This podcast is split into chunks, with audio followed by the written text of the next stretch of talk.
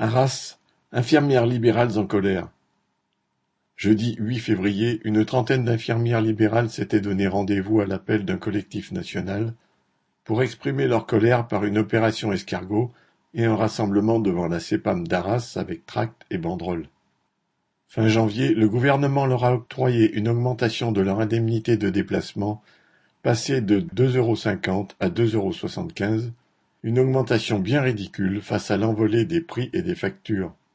Ces infirmières et infirmiers dénoncent aussi les conditions de travail qui se dégradent depuis plusieurs années. Avec les nouveaux forfaits mis en place il y a deux ans, ce sont des algorithmes qui calculent le temps et l'acte de soins nécessaires pour les patients sans tenir compte de leur état physique ou moral réel. Lors du rassemblement, les critiques des infirmières fusaient. Citation On ne soigne pas des machines, le BSI, bilan de soins infirmiers, enlève toute humanité. Moi je l'appelle BSM, bilan de soins de merde. Tous les jours on a l'impression qu'il y a une nouvelle annonce qui va aggraver nos conditions de travail. En effet, un projet de loi est actuellement à l'étude visant à créer des forfaits annuels pour chaque patient. Ce sera divisé pour mieux régner, entre guillemets.